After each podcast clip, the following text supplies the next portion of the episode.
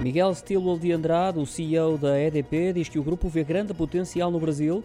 Justificou assim o lançamento da oferta pública de aquisição sobre o capital que não detém na Energias do Brasil. Será financiado através de um aumento de capital de até mil milhões de euros será subscrito a 60% pelo acionista chinês CTG e por duas sociedades pertencentes aos fundos soberanos de Singapura e Abu Dhabi. Ainda de acordo com o estilo de Andrade, este é o melhor investimento que a EDP pode fazer de forma a crescer ainda mais.